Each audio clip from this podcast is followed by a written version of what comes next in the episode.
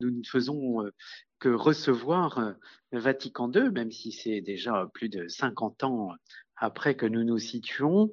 on peut dire qu'il a, vraiment anticipé Vatican II et ce qui a suivi, tant du point de vue de la manière de penser la foi dans l'histoire, c'est toute sa, théorie sur le, développement de la doctrine chrétienne, ou comment on peut comprendre euh, euh, comment l'intelligence de la foi euh, s'amplifie, se, déploie, alors que le, noyau de la foi reste identique à lui-même depuis les apôtres.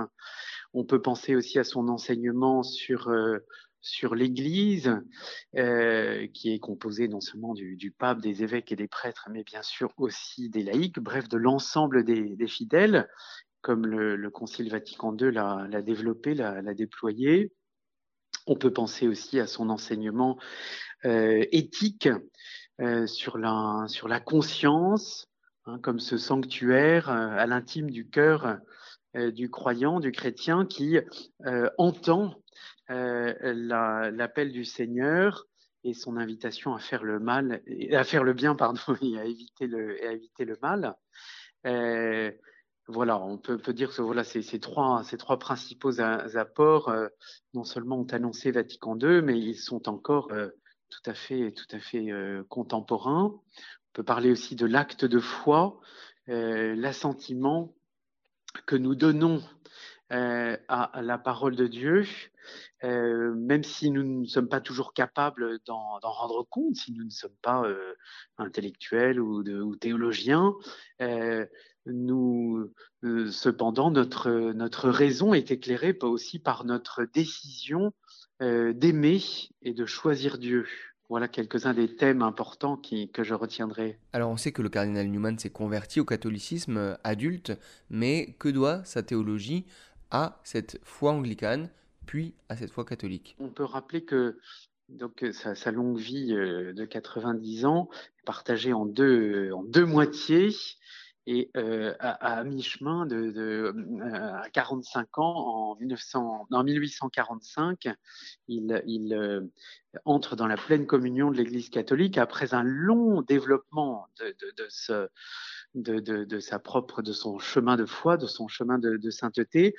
Et on peut, dire précisément, euh, simplement, euh, pour le résumer d'une phrase, il dit, ben voilà, ce sont les pères de l'Église qui ont fait de moi un catholique. C'est donc euh, une longue lecture à l'intérieur de l'Église anglicane des pères de l'Église qui lui ont permis de retrouver les, fondements catholiques, apostoliques de, son Église et, et, au-delà, effectivement, de, désirer, de souhaiter euh, entrer dans la pleine communion de l'Église catholique, qui en 1845 était bien euh, la même Église que celle qui était fondée par le Seigneur sur les apôtres. Parmi les critiques qui le font quitter l'anglicanisme pour rejoindre le catholicisme, il dénonce une religion d'État liée au pouvoir temporel en France, on est, on est passé pas loin de cela au XVIIe siècle avec le gallicanisme.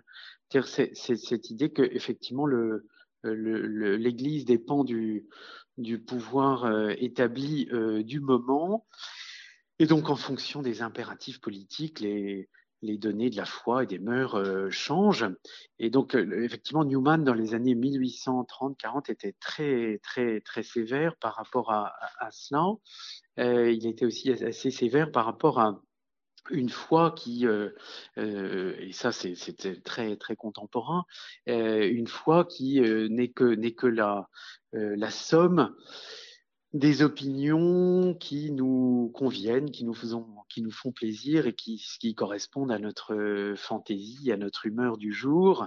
bref, quelque chose de très auto-centré, alors que la foi consiste effectivement à s'abandonner, s'ouvrir à la, à la voix de, du Seigneur qui nous appelle. On attribue souvent au cardinal Newman le fait d'avoir porté un toast d'abord à sa conscience, puis en second rang au pape. Lorsqu'il parle de ce primat de la conscience, de quoi parle le cardinal Newman? Quand il euh, enseigne sur la, la, la conscience, euh, il rappelle que c'est la messagère de la voix de Dieu qui parle à l'intime de notre cœur, dans le sanctuaire de, notre cœur, comme dira le Concile Vatican II, et qui est ainsi comme le premier de tous les vicaires du Christ.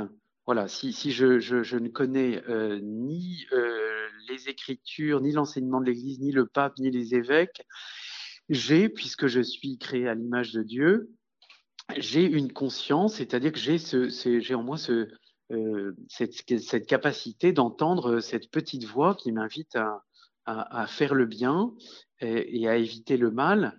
Euh, voilà, ce n'est pas, et là il est, très sévère par rapport aux contrefaçons que l'on peut faire de la, conscience, hein, à notre époque assez relativiste, comme à la sienne il y a 150 ans, euh, on s'y retrouve.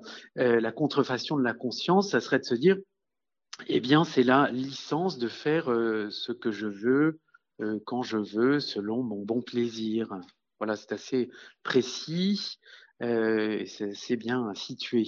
Vous avez évoqué aussi euh, l'apport du cardinal Newman euh, à une ecclésiologie renouvelée en cette période de crise que connaît l'Église catholique et de réforme attendue. En quoi sa pensée peut-elle aider? Je crois, pour le dire en fait très très très simplement, et, et la canonisation qui a eu lieu donc euh, dimanche 13 octobre nous l'a nous l'a montré euh, amplement. La réforme euh, de l'Église est toujours un appel renouvelé à la sainteté, alors, euh, Newman a beaucoup enseigné sur la sainteté, mais il a aussi vécu lui-même en se laissant euh, transformer par la grâce de Dieu, en laissant sa vie petit à petit se, se laisser transformer, modeler. Et, et, ce, chemin, non seulement voilà, il l'a enseigné, mais il l'a vécu lui-même. Je crois que ce serait la, réponse la, la fois la plus précise et la plus sérieuse et la plus pérenne quant à, la réforme de l'Église. C'est toujours euh, euh, la conversion et l'appel à la sainteté, qui est euh, là aussi un des leitmotifs de, de Vatican II, qui est donc euh, totalement, euh, tout à fait indépassable. Le cardinal Newman est désormais Saint John Henry Newman. Avec cette canonisation, que cela apporte-t-il à l'Église et aux fidèles? C'est très, très important de se, se dire nous avons besoin euh, de, de, ces géants de la foi qui nous aident à approfondir notre euh, propre foi. Et voilà, et Newman, Saint John Henry Newman en est un, à telle enseigne que euh, beaucoup de théologiens aimeraient le voir déclaré docteur de l'Église maintenant qu'il est un saint euh, du martyrologe romain.